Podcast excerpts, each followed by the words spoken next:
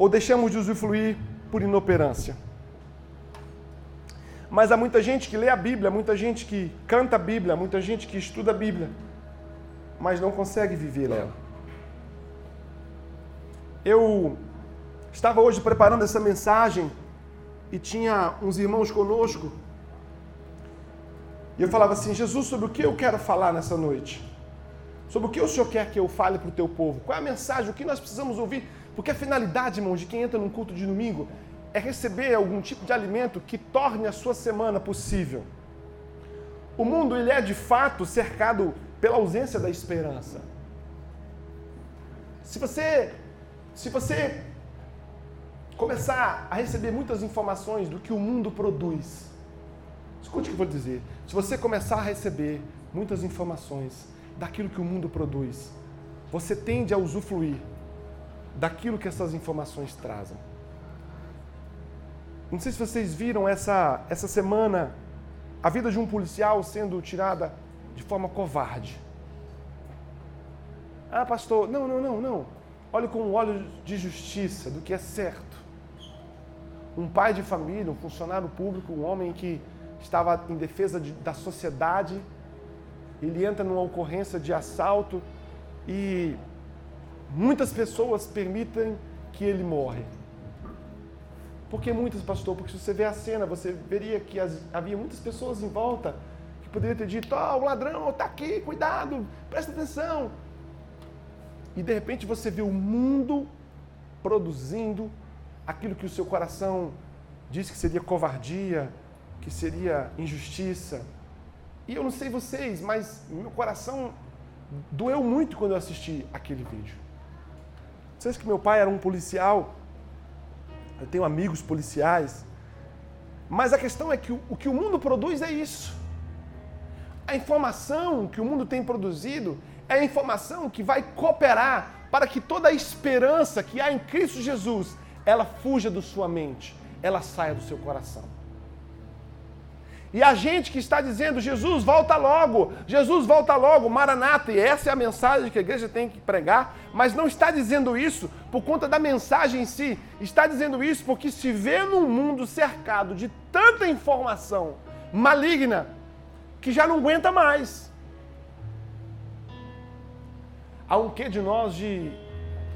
Já chega.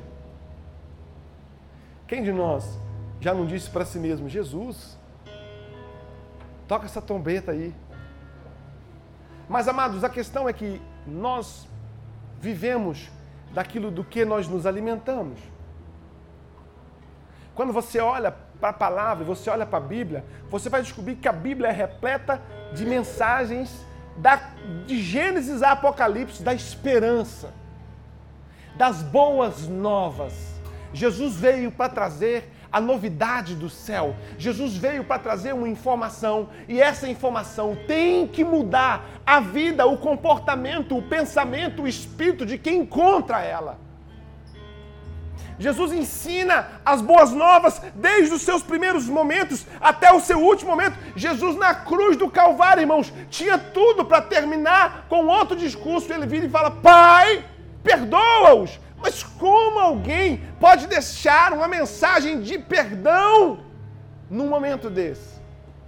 É porque em todo tempo a palavra me leva, a palavra te leva, a palavra nos corrige a que eu e que você vivemos a mentalidade de Deus. O mundo está um caos e quem disse que nós somos dele? E quem disse que você faz parte disso? E quem disse que essa é a sua regra de fé? E nada tem a ver com aquilo que acontece fora, e tudo tem a ver com aquilo que acontece dentro. Sabe, amados, eu quero falar nessa noite sobre vida alegre sem razão. A primeira coisa que eu quero pedir é para que você esteja aqui, de fato, esteja aqui. Não permita sair daqui por meio dos seus pensamentos. Eu quero 40 minutos seu. A Bíblia diz no livro de João, capítulo 10, versículo 10, o ladrão veio senão somente para roubar, matar e destruir. Tá aí, irmãos. É fácil ver isso. É fácil ver um ladrão que rouba, que mata e que destrói. Pega o seu Instagram, rola ele por um minuto, você vai ver isso. Se você rolar o seu Instagram por um minuto, você vai ver esse que veio se manifestando. O ladrão se manifesta o tempo inteiro. Talvez você, nessa semana, você foi vítima do ladrão. Você pode ter sido roubado da sua alegria. Num trânsito, você saiu feliz da vida para glorificar o nome do Senhor e você foi roubado da alegria. Um cara te fechou, foi covarde com você, você perdeu a paciência, roubou. Teve um dia péssimo, pecou, falou o que não devia, fez o que não devia, foi roubado. Roubou, matou e destruiu. Esse é fácil de enxergar aí. Mas esse mesmo texto diz que dois vieram. Escuta o que eu estou te dizendo. A Bíblia diz que o ladrão veio somente para roubar, matar e destruir. Veio e está fazendo aquilo para o que veio. Mas continua o texto e diz assim: Mas eu também vim. Aleluia. Glória a Deus. Isso, amém. Jesus falei, tá bom. O inimigo veio e ele faz o que está fazendo. Mas deixa eu te falar, eu também vim. Jesus também veio, irmão.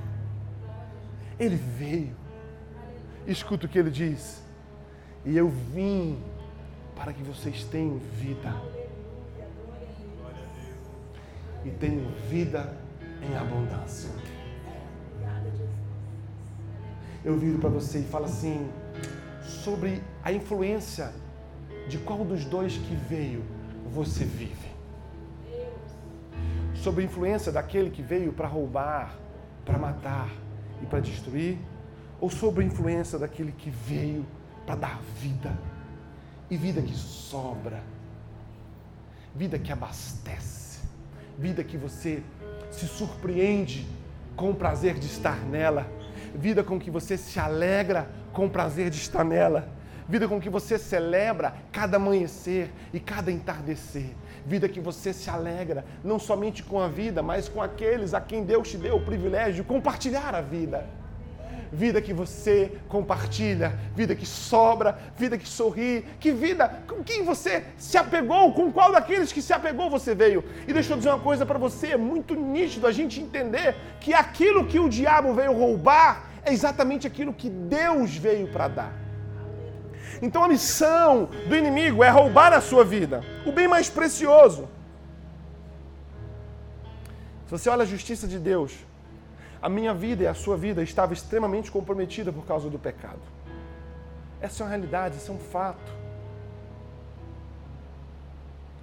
E para que você tivesse vida, alguém teve que dar vida.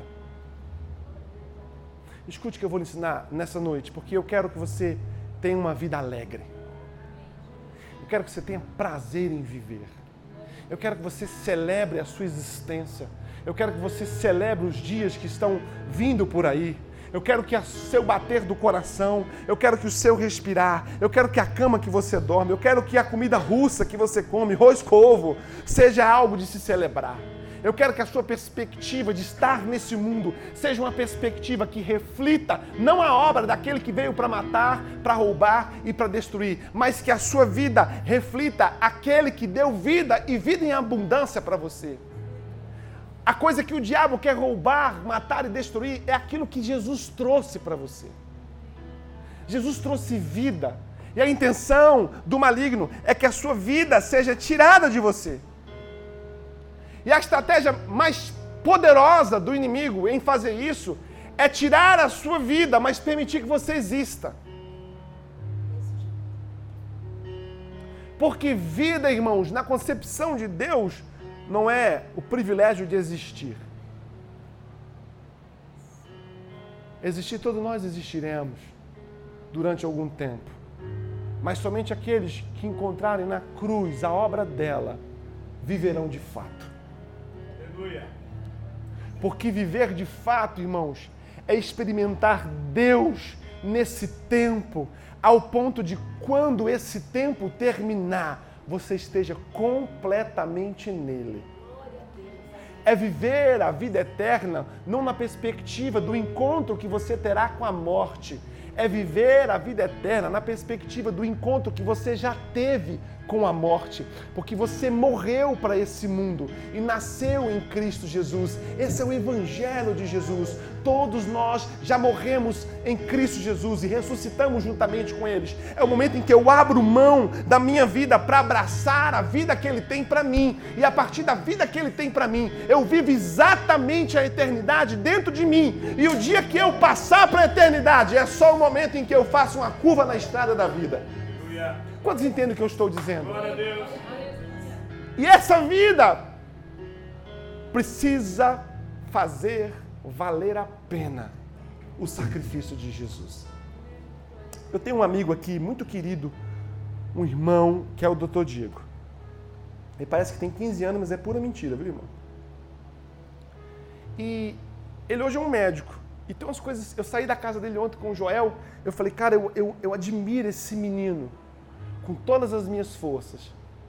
Porque eu sei o caminho que ele passou para chegar até aqui. E o caminho que ele passou para chegar até aqui é um caminho em que os pés de quem andou nele, que foi ele e a família, foram passos de muito sacrifício. Mas muito, irmãos, do pai, da mãe, dele mesmo, de lutas, de minúcias, que eu digo para você assim, rapaz, chega a ser desumano o que ele passou. Houve um sacrifício que foi feito para que ele chegasse lá. E a coisa que mais me impressiona nele é que ele decidiu ser o melhor que ele poderia ser pelo resultado do sacrifício. Ele é certamente um dos melhores médicos que eu já conheci na vida. Ele conta histórias de pacientes que chegaram e haviam todas as possibilidades de ter que amputar um membro. E ele fala assim: Deixa eu tentar.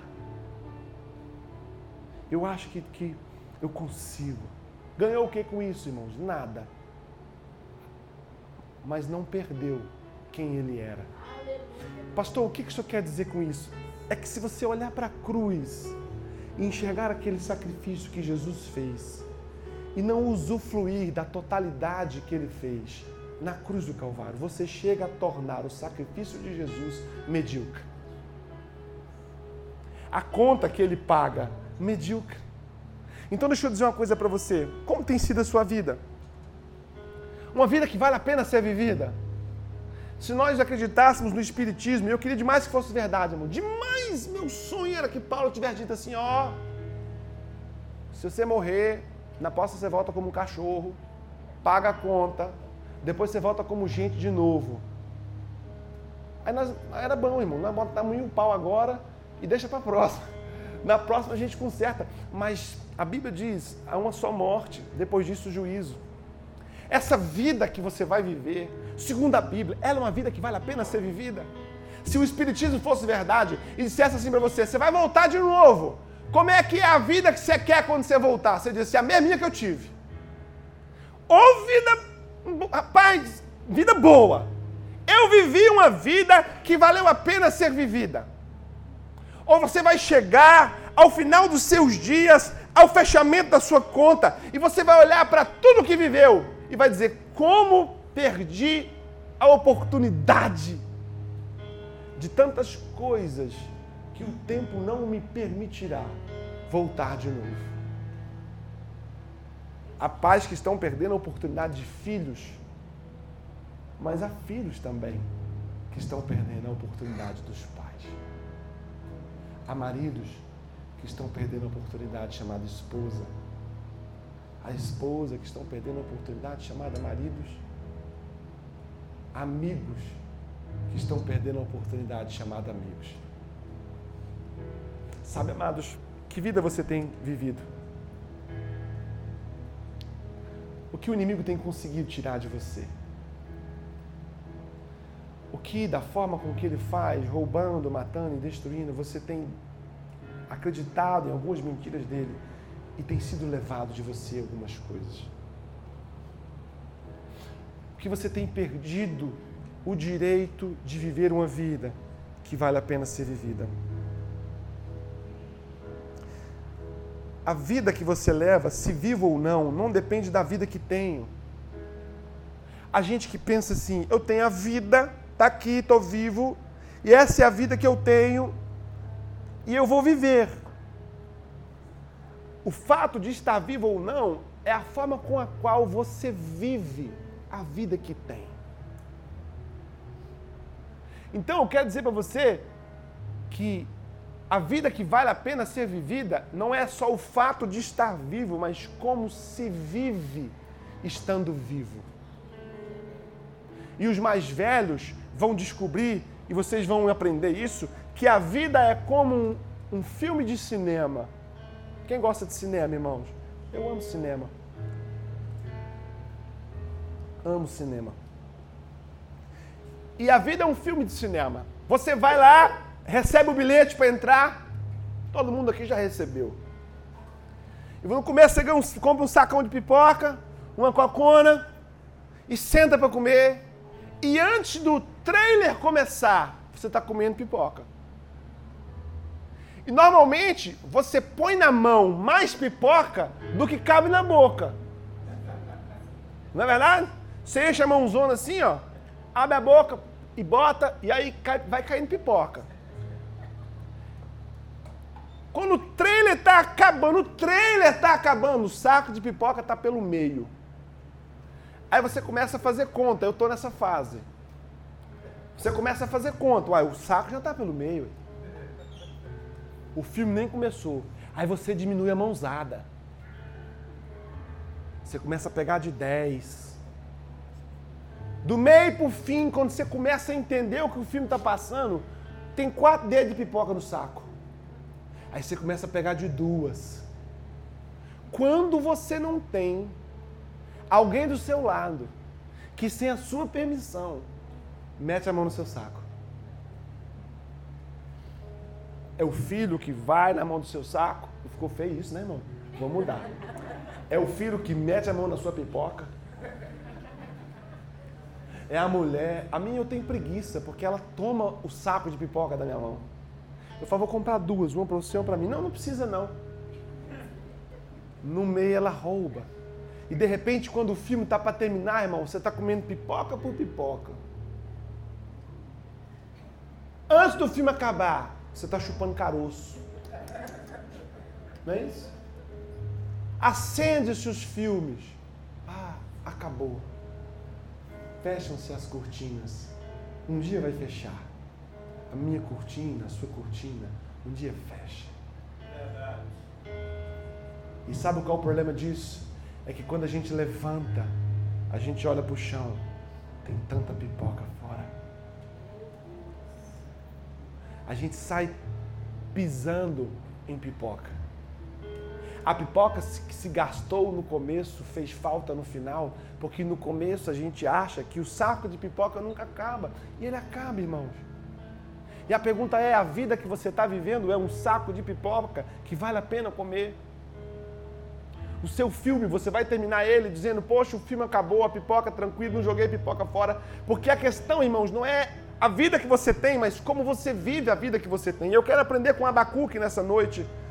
Abacuque 3, de 17 a 19, diz assim: Porque ainda que a figueira não floresça, nem haja fruto na vide, ainda que decepcione o produto da oliveira, e os campos não produzam mantimento, ainda que as ovelhas da malhada sejam arrebatadas e nos currais não haja gado, todavia eu me alegrarei no Senhor e exultarei no Deus da minha salvação. O Senhor Deus é a minha força e fará os meus pés como os das servas e me fará andar sobre as minhas alturas. Abacuque é a figura entre os oito profetas menores e o profeta menor não tem a ver com o seu feito, tem a ver com a sua escrita. E o terceiro capítulo de Abacuque registra a sua oração. Essa é uma oração que Abacuque faz. E a oração que Abacuque faz, ele olha e percebe que não havia nenhuma razão circunstancial para ele se ver feliz. Ele começa fazendo a sua oração dando todos os motivos para que ele vivesse imerso na infelicidade. Israel, nação do norte, é levada para cativeiro pela Síria. Essa é a razão, esse é o contexto histórico desse povo. Israel, a nação do norte, é levado cativo pela Síria. E quando um povo levava um outro povo cativo, a função do povo que escravizava o outro povo era implantar a sua cultura no povo que foi levado preso. Então, quando a gente fala de uma nação que leva outra nação cativa, nós estamos dizendo de uma opressão cultural que seria exercida sobre aquele povo, em todos os aspectos. Mas aí nós descobrimos que a Síria é derrotada pelos caldeus. Olha que confusão o momento em que esse homem escreve. O seu povo é levado escravo pela Síria. Estão vivendo um processo de transição cultural. Quando eles estão no meio desse processo, outro povo, os caldeus, toma eles de novo. Por 70 anos, Jerusalém fica desabitada. Todos os judeus foram levados cativos. Jerusalém, uma cidade povoada por todos, menos pelos seus donos. Uma cidade eclética, onde todo mundo povoava ela, mas o verdadeiro dono dessa casa, o povo de Deus, não habitava nela. Uma cidade que era lugar para todos, menos para os seus donos. Não sei se já teve a experiência de morar fora. Eu já tive a experiência de morar fora do Brasil e num dos melhores países do mundo. Mas por mais que eu estivesse cercado de tudo que era de bom, eu sabia que ali não era a minha terra. Não era o meu canto. O povo de Israel, em momento em que Abacuque escreve esse texto, ele estava nesse lugar. Eles perdem tudo que tinham, tudo que tinham, irmãos. E quase perdem tudo que eram. Esse homem tinha todos os argumentos todas as circunstâncias, toda a experiência de vida, para ser um homem que jamais falasse em alegria, para ser um homem que jamais falasse em sorrir, era um homem que estava cativo por duas nações distintas. Era um homem que havia perdido a sua casa, perdido a sua nação, perdido a sua dignidade, perdido o seu direito. Mais que isso, era um homem que amava. O povo israelense amava Israel, amava Jerusalém e viam Jerusalém ser habitadas por todos, menos por eles. É como se o Brasil fosse invadido pelos argentinos e nós perdêssemos o direito sobre a nossa terra, o direito sobre as nossas músicas, o direito sobre a nossa cultura, a gente não cantaria mais música sertaneja. A quem goste. Fomos empurrados pela vida para uma experiência de escravidão e todas as informações que me cercam é que eu estou sem motivo para sorrir. Deixa eu perguntar uma coisa para você, irmão. Você tem vivido uma vida alegre? uma vida de alegria, aonde você celebra os seus filhos, seus pais, sua casa, o pão que você come, sua igreja, a sua cidade, o ar que você respira, a chuva que cai. Você tem buscado motivos para viver uma vida alegre ou você tem buscado motivos para expulsar da sua vida a experiência e o direito de ser alegre?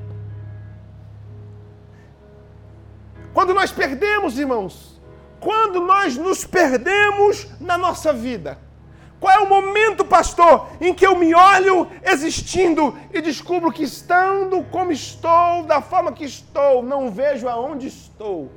Motivo do riso, motivo da festa, motivo da alegria.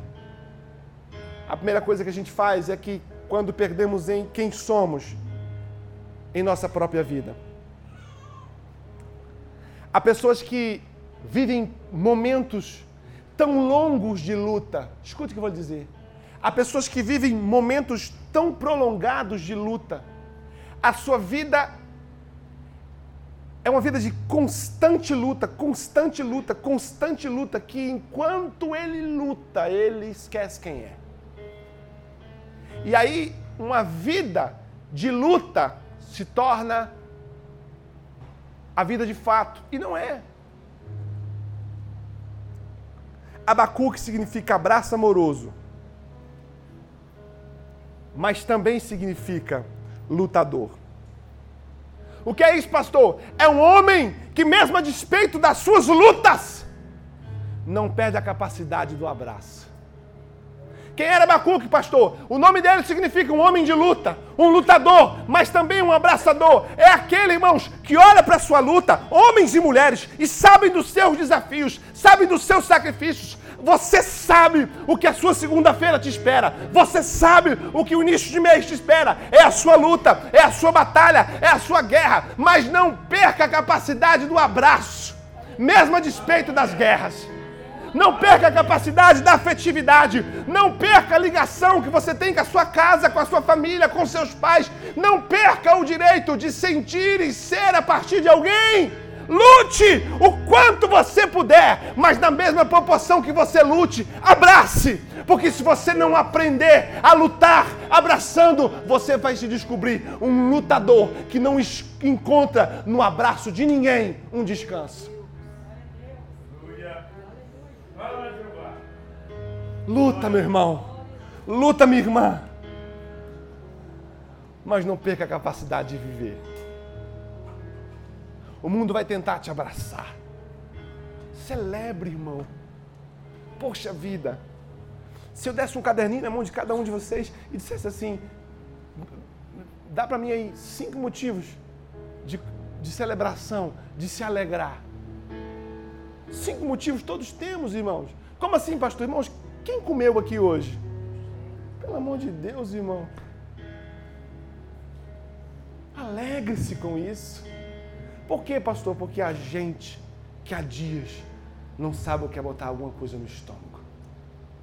A gente que está orando há dias por aquilo que você tem e tendo sequer agradeceu. Deus tem nos dado motivo de alegria. Então deixa eu dizer uma coisa para você. Não torne a alegria uma coincidência, torne a alegria uma escolha. É ser alegre. Abacuque vira e fala assim: Eu vou dar um monte de informações para vocês. Ainda que a figueira não floresça, ainda que a videira não dê o fruto da sua vida, ainda que a ovelha não produza nada, ainda que o gado se perca, ainda que o mundo vá contra mim e gere em mim todas as informações de eu desenvolver um espírito triste, eu resolvi a minha produção mental, a minha produção emocional, a minha escolha foi me alegrar em Deus. Deixa eu dizer uma coisa para você, queridos: o choro é obrigatório, mas a alegria é uma opção que se faz. Deixa eu dizer uma coisa para você e para mim. Quando a dor bater a sua porta e ela bate, Ah, como bate! E às vezes bate com tanta força que parece que vai arrancar as nossas raízes. Às vezes a dor, irmãos, e quase sempre chega sem aviso, chega contra todas as nossas perspectivas. Ela só chega, irmãos, e o dia que era colorido se torna cinza. E quando a dor bate, irmãos, como bateu na minha família alguns dias atrás, e nós perdemos o meu irmão mais velho, vítima do Covid, e ela chegou, irmãos, e nós não esperar, e ela bate. Deixa eu dizer uma coisa para você: quando a dor bater na sua porta, a lágrima será obrigatória. Você vai chorar. Não tem o que ver, irmão. Quem está passando por algum tipo de dor nesse nível, sabe o que eu estou falando, irmãos? O choro é inerente à sua escolha. Mas no caminho contrário disso, o riso é uma opção que se faz. A alegria é fruto de uma opção que se faz. Sorrir é fruto de uma opção que se faz. Sabe, amados, há duas formas de você encarar algumas coisas.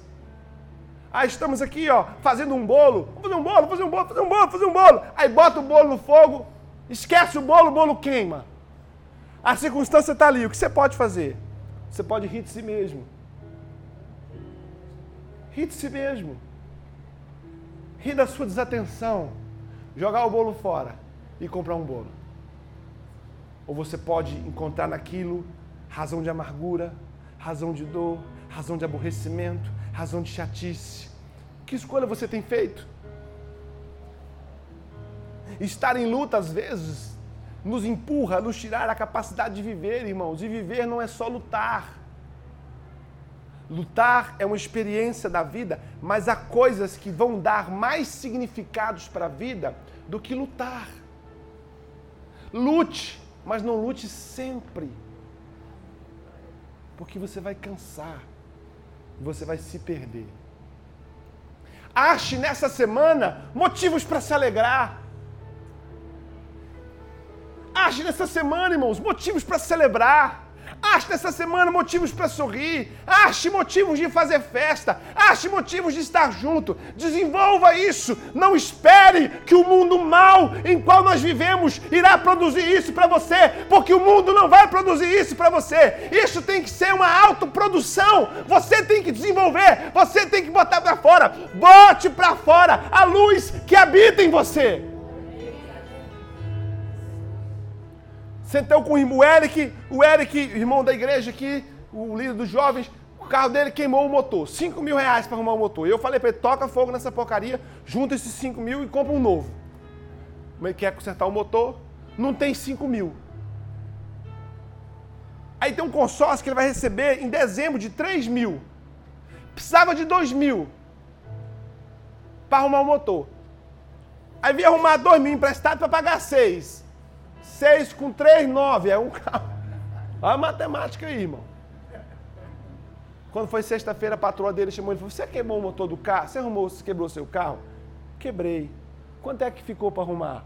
Ficou 5 mil. Quanto é que você tem? Eu tenho três. Aí ele disse para mim assim: ela abriu a bolsa, pastor, e tirou uma pacoteira de 100. E começou assim: 100, meu hoje só fazia assim, ó. 200, 300, ó, eu vou te emprestar dois mil e você me paga em 10 de 200. Sem juros, sem nada. Deixa eu dizer uma coisa para você, irmãos. Ele está alegre. Por quê? Porque o carro já quebrou, irmão. Achou a solução para consertar. Alegra. Ele poderia dizer assim, poxa vida, 5 mil, olha aqui. Não, irmãos, não para você. Não se permita ser conduzido assim. Seja alegre, irmãos.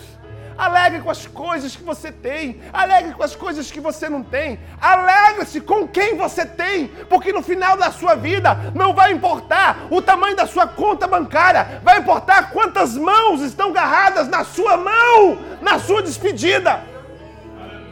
Tem muita gente com riquezas em bancos, em contas, está no fim da vida e não tem a quem se despedir.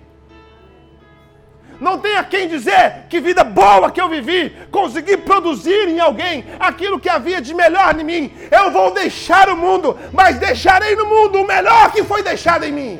Aleluia! Celebre, se alegre. Há alguma coisa. Você tem alguém do seu lado aí que é alguém que você ama? Tem, irmão? Então dá um cheiro nesse ser humano. Dá um aperto. Se puder, for casado e puder dar um beijinho nessa igreja aqui, pode, irmão. Não tem problema não. Dá um abraço e diga e fala assim para mim: Eu estou alegre. Fala para essa pessoa: Eu estou alegre.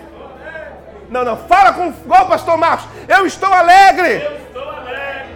Porque você está comigo. Amém, queridos. Aplauda o Senhor em nome de Jesus.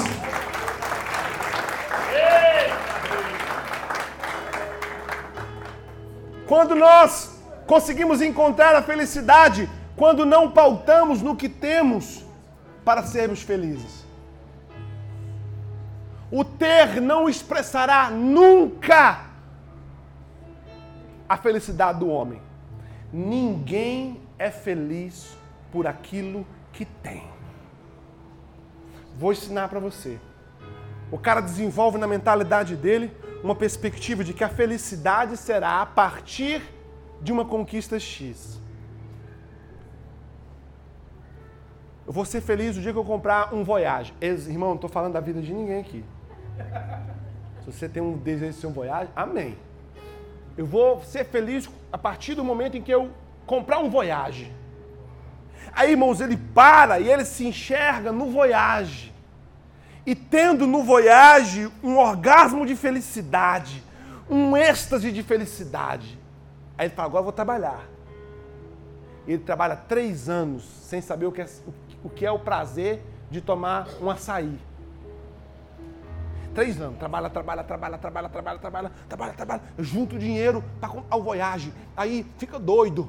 Não dorme de noite, amanhã eu vou comprar o Voyage. Eita, que agora o Voyage. Ai, meu Deus do céu, glória, dá até glória a Deus. Glória a Deus, você comprou o Voyage. Eu vou Voyage. Aí, aí compra o Voyage, irmão. Aí fica doido no Voyage.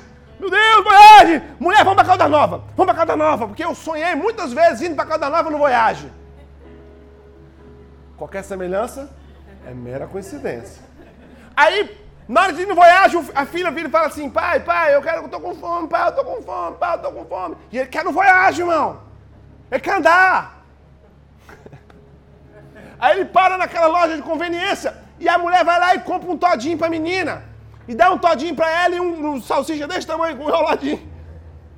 A menina, em qualquer semelhança, é verdade. A menina mete o canudinho no todinho assim, irmãos, e aperta. O todinho faz no banco do Voyage. Pelo amor de Deus.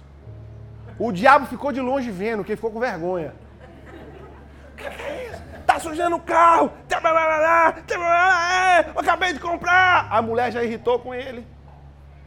Ele tinha outros planos para Caldas Novas além da viagem. Acabou o plano, irmão. A mulher não vai ceder, não. Acabou a viagem. Acabou a graça do viagem. Acabou a graça para a menina. Acabou a graça para a mulher. Acabou a graça para ele também. Tentou consertar na viagem. Na volta, ele está andando no viagem. Quem passa por ele? O Corolla. Aí ele, a paz de Deus. Eu quero ter um E vai mais três anos para ter o Corolla. Depois ele passa para BMW, mais cinco anos. Cinco com três, com mais três do Voyage, com oito que a menina tinha. Quando ele compra a Hilux, entra do lado da filha, que não sabe o que é ter um pai. Que a única coisa que lembra do pai é o pai brigando por conta do Todd que não sabe o que é um abraço de pai. E eu tenho aqui sentado nesse lugar homens e mulheres que viveram essa realidade com seus pais. Pais que foram embora para tentar a vida no exterior, para mandar dinheiro, largou o melhor que tinha, que era a família, para mandar dinheiro para a família. A família ficou sem o pai e sem o dinheiro. E em nome de buscar uma felicidade, não viveu a felicidade. Feliz daquele homem Escute, feliz do homem que em nome dos seus amanhãs não sai matando os seus agora. E Abacuque fala assim: o peso que viu o profeta Abacuque, até quando, Senhor, clamarei eu e tu não me escutarás? Gritar-te-ei violência e não me salvarás. Por que razão me mostras a iniquidade e me faz ver a opressão? Porque a destruição e a violência estão diante de mim, havendo também quem suscite contenda e o litígio. Por esta causa a lei se afrouxa e a justiça nunca se manifesta, porque o ímpio cerca o justo e a justiça se manifesta de forma distorcida. Quando você está alegre? Quando tem? Quando conquista? Você pode ter o que quiser, escute, você pode ter o que quiser, mas se não tiver o que precisa, nunca será alegre. E nem sempre o que queremos é o que de fato necessitamos. Entendem isso? Você tem buscado? O que você quer ou o que você precisa? Eu viajei para Israel durante muito tempo, já contei essa história aqui, mas vou contar de novo. E guia nos grupos, e uma das vezes que a gente ia para Israel, a gente passava pelo Egito. Porque é rota, Monte Sinai, aquela coisa toda, a história do povo hebreu e o Egito. E no Egito não tem muita coisa que se vê, irmãos. O Egito é muito feio, é muito pobre, é muito confuso, é muito sujo. O Egito não é um país belo, o Egito é um país exótico, mas não é um país belo como a França é, como a Itália é, como Israel é. Não é. E há coisas poucas para se ver no Egito: as pirâmides, a esfinge, o, o Monte Sinai, que é já na divisa, e o Museu, de, de, o museu do Cairo. E quem vai no Egito tem que ir no Museu do Cairo.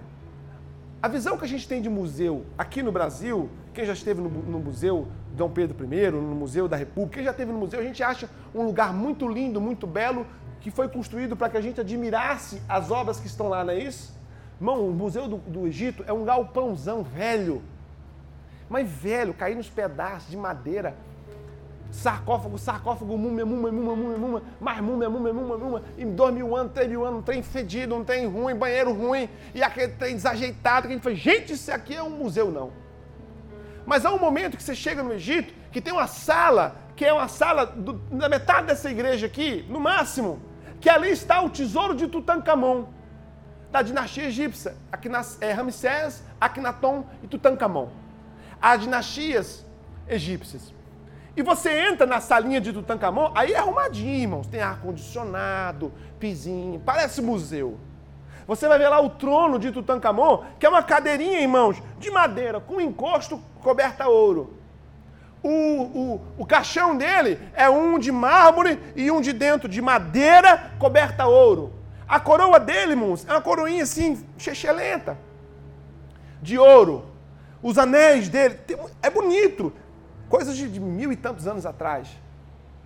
Mas a coisa mais linda que tem naquele museu, e as pessoas não leem, é a história de como aquele tesouro foi encontrado.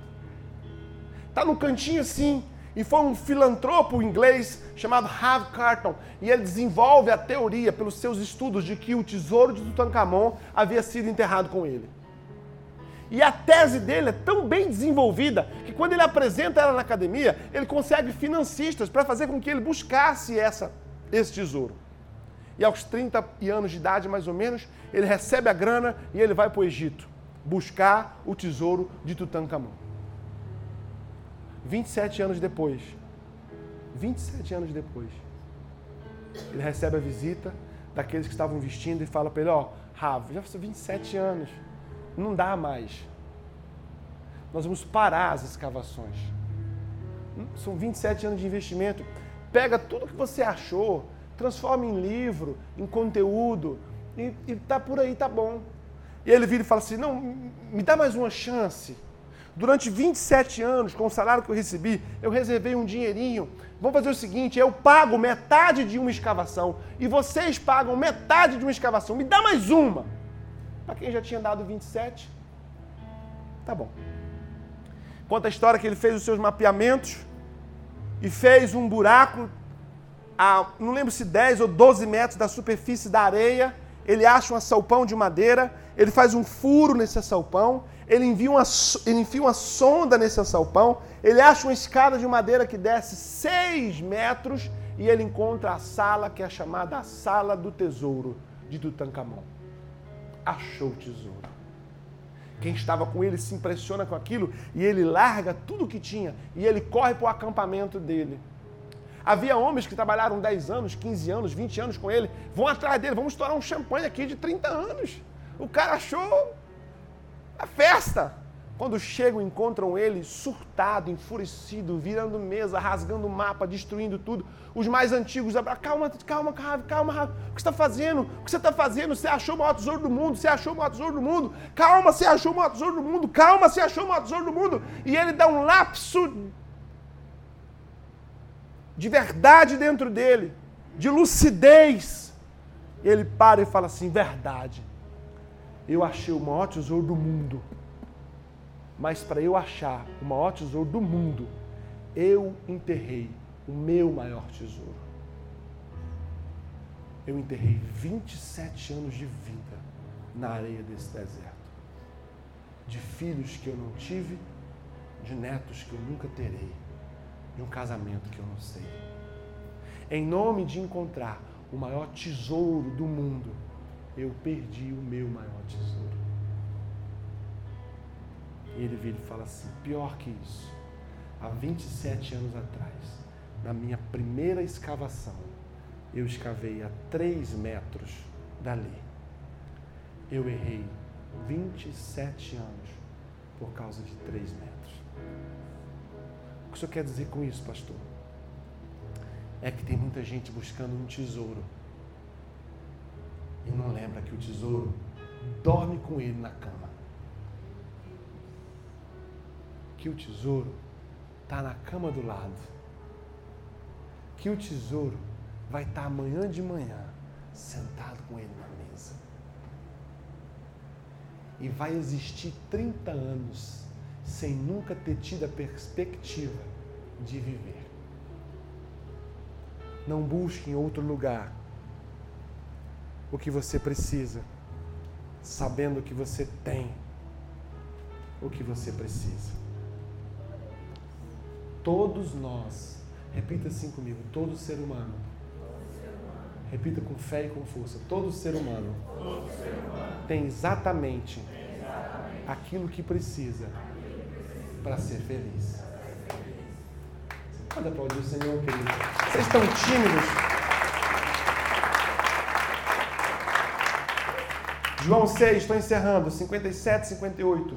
Assim como um pai que vive me enviou, e eu vivo pelo Pai, assim quem está em mim se alimenta de mim, também viverá por mim. Vou ler de novo esse texto.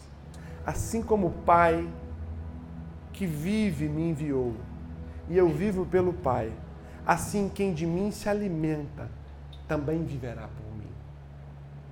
Jesus está dizendo assim: Deus me enviou e eu vivo por Ele. Quem come de quem eu sou, viverá do quem eu sou. O texto continua dizendo: Esse é o pão que desceu do céu. Não é o caso de vossos pais, que comeram maná e morreram. Quem comer desse pão viverá para sempre. Sabe quando erramos, irmãos? quando não optamos por ser feliz.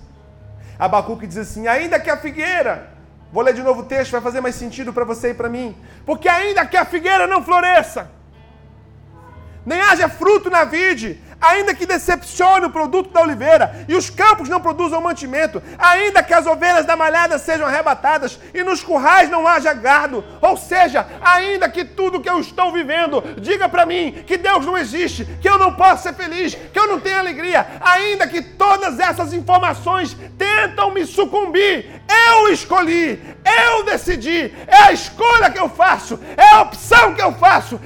Eu, todavia, me alegrarei no Senhor e exaltarei no Deus da minha salvação. Deixa eu dizer uma coisa para você: se você entrou aqui essa noite achando que não tem nenhum motivo para ser feliz, nenhum motivo para ser alegre, nenhum motivo para sorrir, Jesus é o motivo suficiente. Se alegre nele. Uh! Se alegre nele. E como se faz isso, pastor? Como Paulo. Mesmo que eu seja colocado na cadeia. Escute, a opção de Paulo, mesmo que eu seja colocado na cadeia, eu faço a opção de ser livre. Paulo levou chibatadas de forma injusta recebendo uma condenação injusta, doente, entra numa cadeia, está preso. Isso é o que vocês dizem. Mas o que eu sei a meu respeito é que eu sou livre. E porque eu sou livre, eu canto estando preso. Como é que se faz isso, pastor? Ainda que eu seja colocado no vale da sombra da morte, eu escolhi viver. Não vou me entregar para a morte sem lutar. Não vou morrer antes que a vida acabe. Tem gente que morre antes que a vida acabe. Tem gente que está tomando banho, irmão, escuta. Está tomando banho. Aí, mulher, passa a mão no seio um caroço. Meu Deus, um caroço é câncer. Minha mãe morreu de câncer.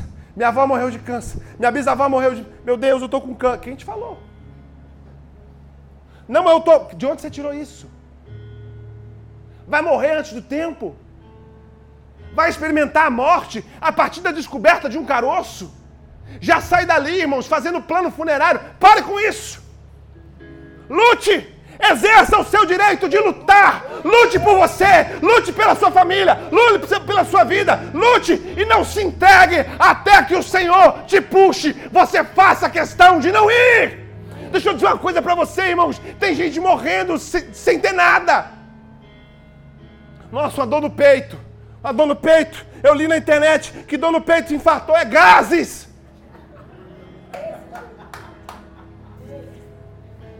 Sabe, irmãos, para com isso. Faça opção de viver. Pastor, e se a morte tentar me pegar, corra dela. Resista a ela. Lute contra ela com dignidade, com força e com fé. Ainda que eu esteja devendo e sem dinheiro.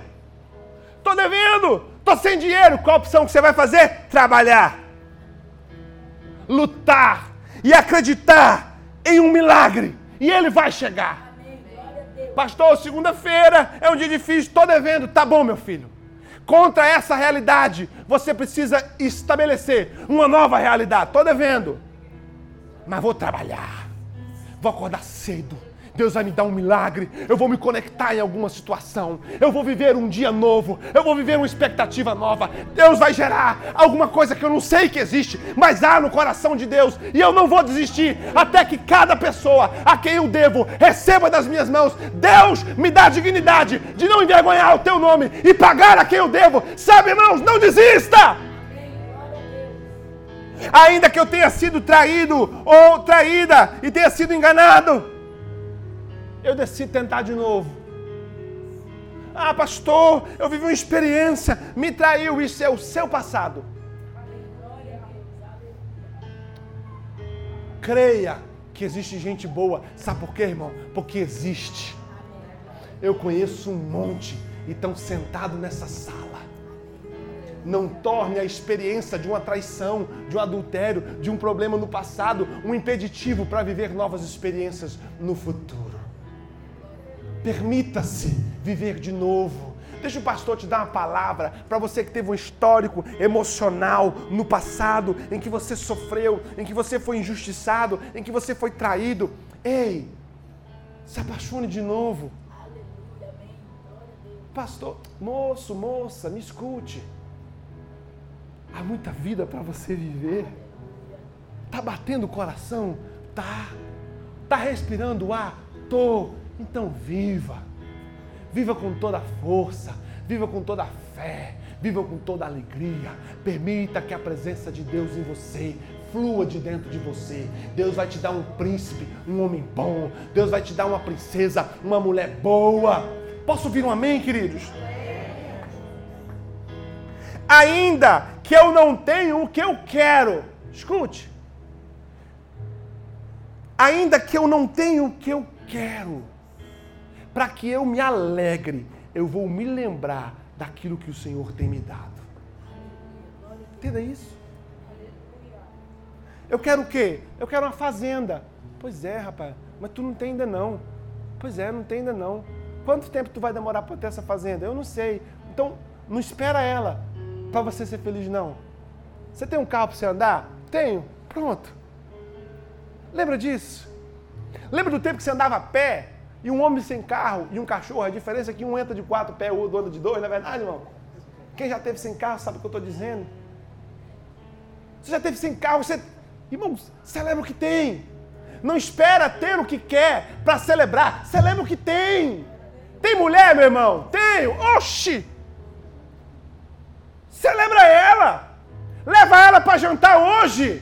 Olha, cadê as irmãs? Meu Deus do céu, essas irmãs. Os varão chegou encolhendo na cadeira aí, ó. Leve ela. O que, que você pode? Um cachorro quente? Leve ela no hot dog e fala para ela: olha, tem criança aqui. Quem me conhece sabe. Ó, oh, tô celebrando porque tem você. Eu poderia estar até aqui sem você, mas estar aqui sem você e querer me fazer estar no lugar onde você estivesse. Irmão, celebre. Ô oh, glória! Celebre o que você tem. E ainda que tudo tenha dado errado, decida tentar de novo. Tenta de novo. Thomas Edison descobre a lâmpada e pergunta assim para ele: como é, que, como é que foi você descobrir a lâmpada? Como é que foi a vez que você descobriu a lâmpada? Ele disse assim: foram as 99 vezes que eu errei tentando descobrir a lâmpada. Sabe o que falta na gente, irmãos? A capacidade de decidir ser um povo alegre. Qualquer coisa estraga a nossa alegria. Mas alegria não é qualquer coisa. Deixa eu dizer uma coisa para você. Não permita que a sua alegria seja qualquer coisa. Porque se você permitir que a sua alegria seja qualquer coisa, qualquer coisa e qualquer pessoa vai tirar ela de você. A gente perde a alegria esperando um elevador. Meu irmãos, eu falo, eu estou pregando aqui para mim. A gente perde uma alegria esperando o elevador. Está demorando, está demorando. Moço, Está na janela? Tô, olha para a janela. Olha que céu lindo. Vocês estão entendendo, irmãos, o que eu estou ensinando para vocês? Porque nós estamos vivendo uma vida que não condiz com a Bíblia, porque a gente não faz a opção de ser alegre. Faça a opção de ser alegre. Deitou numa caminha gostosa, um travesseirinho aconchegante, uma cobertinha boa. Irmão, se alegra com isso. Se alegra com isso, irmão. Pastor, essa semana eu pedi Nesse mês eu perdi meio quilo. Meu irmão, se alegra com isso. Faz um churrasco, ganha mais meio quilo, mas se alegra, não tem problema. A gente não se alegra, irmãos. A gente não celebra, a gente não festeja, a gente não dá a Deus a honra por tudo que ele tem feito. Abacuque vira e fala assim: ó, perdi minha casa, perdi minha dignidade, perdi meus bens, perdi minha família, perdi meu estado. Eu não. A videira não dá fruto, o cabrito não para, a vaca não dá nada, eu não tenho nada. Eu não tenho nada para dizer que estou feliz, mas a escolha que eu faço é de enxergar em Deus a fonte da minha alegria. Aleluia. Fique de pé em nome de Jesus. Glória a Deus. Irmãos, nós estamos trabalhando para mudar daqui. Não, a minha igreja já foi diferente. Nós estamos trabalhando para mudar daqui. Nós vamos mudar daqui. Já está quente, já está apertado e tem mais gente que precisa estar aqui com a gente, a gente precisa permitir que isso seja possível. Mas eu quero orar por você nessa noite. Sabe por que eu quero orar por você? Porque eu sei que tem gente que viu uma semana e não teve o privilégio de abraçar a alegria. E a alegria, irmãos, ela carrega consigo a responsabilidade de ser a força Pastor, eu estou fraco, pastor, eu estou fraco, pastor, eu estou fraco na fé, estou fraco em tudo, estou na fraqueza, pastor, estou fraco. Você está alegre? Não, então você precisa ser alegre, porque a alegria do Senhor. Aí. Tem gente que não está conseguindo desenvolver a força para vencer suas lutas porque perdeu a capacidade de ser alegre. E a alegria do Senhor, ela é a nossa força. A alegria do Senhor é a nossa força. Pastor, trabalhei a semana. Alegre, irmão. Tem gente que está precisando de emprego. Trabalhei muito, amém. Se alegra. Se alegra porque veio no culto. Se alegra porque encontrou alguém aqui. Se alegra porque comeu. Se alegra porque você passou uma chapinha no seu cabelo. Ele não é assim, não queira me enganar.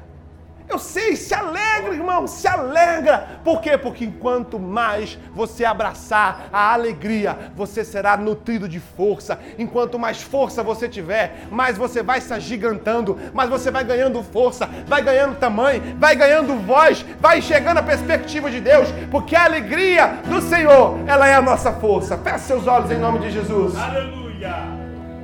Escute essa canção. Glória a Deus. Tua presença acrescenta paz. Uh! Não há espaço para confusão. Oh. Pai, então, pra que se preocupar com a missão? Pra que se preocupar? E com as dores uh! do coração.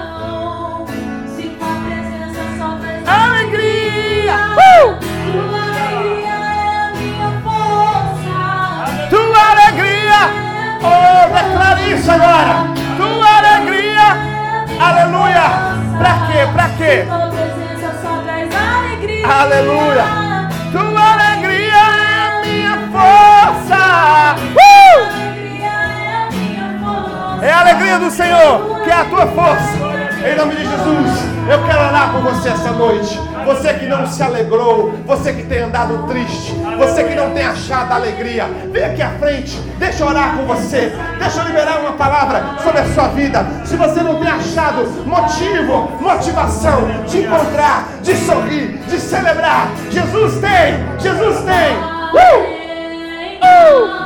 Oh! Vamos orar por vocês. Vem, não tenha vergonha. Venha receber uma oração.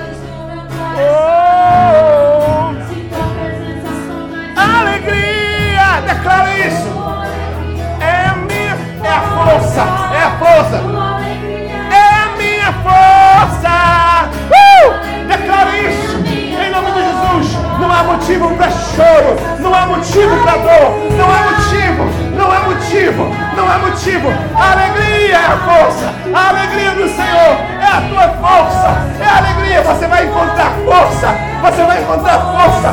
Vai embora em nome de Jesus. Toda tristeza, todo desânimo, todo cansaço. Uh! Uh! A tua alegria. Declaramos, ó oh Pai, que a alegria do Senhor é a nossa força, é a minha força. Em nome de Jesus, para toda Oh, é a minha força, é a minha força, Senhor. É a tua alegria, Senhor. É a tua alegria, Senhor. É a tua alegria, meu Pai, que é a minha força. Em nome de Jesus, não permita que nada, nem ninguém, roube de você o direito de ser feliz, o direito de sorrir, o direito de viver uma vida que vale a pena ser vivida. Celebre seus filhos, celebre seus pais, celebre sua esposa, celebre seu esposo. Amanhã de manhã você vai acordar você pode ter ao lado da sua cama alguém a quem você ame. Celebre, se alegre, se alegre com o que você vai comer hoje à noite. Se alegre com o amor que canta, se alegre com o cachorrinho que te recebe na sua casa. Se alegre com o seu trabalho amanhã, se alegre com os seus desafios. Se alegre e permita que a partir da sua alegria nasça a força, porque a alegria declara isso.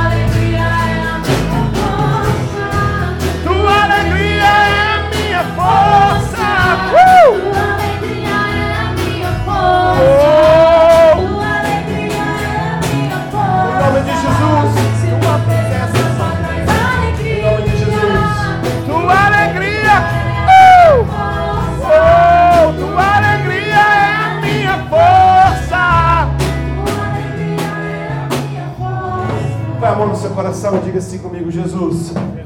Diga com força e com fé, Jesus meu coração em ti tem todos os motivos para ser alegre.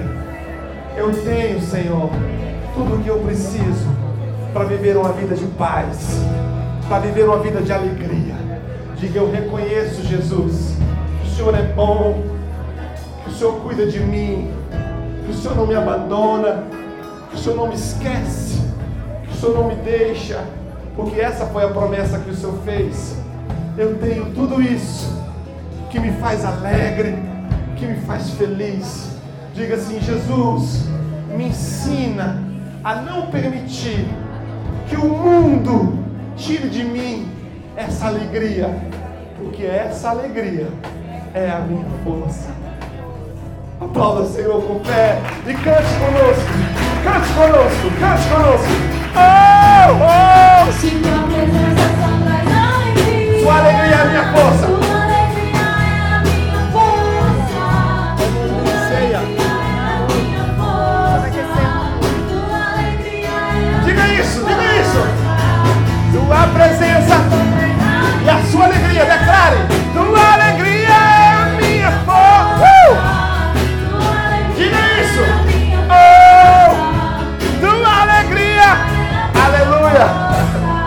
louvamos a Deus, porque estamos alegres e a tua alegria é a minha força. Aleluia! Diga comigo, glória a Deus. Toma teu assento em nome de Jesus. Aleluia! Cadê o Weber?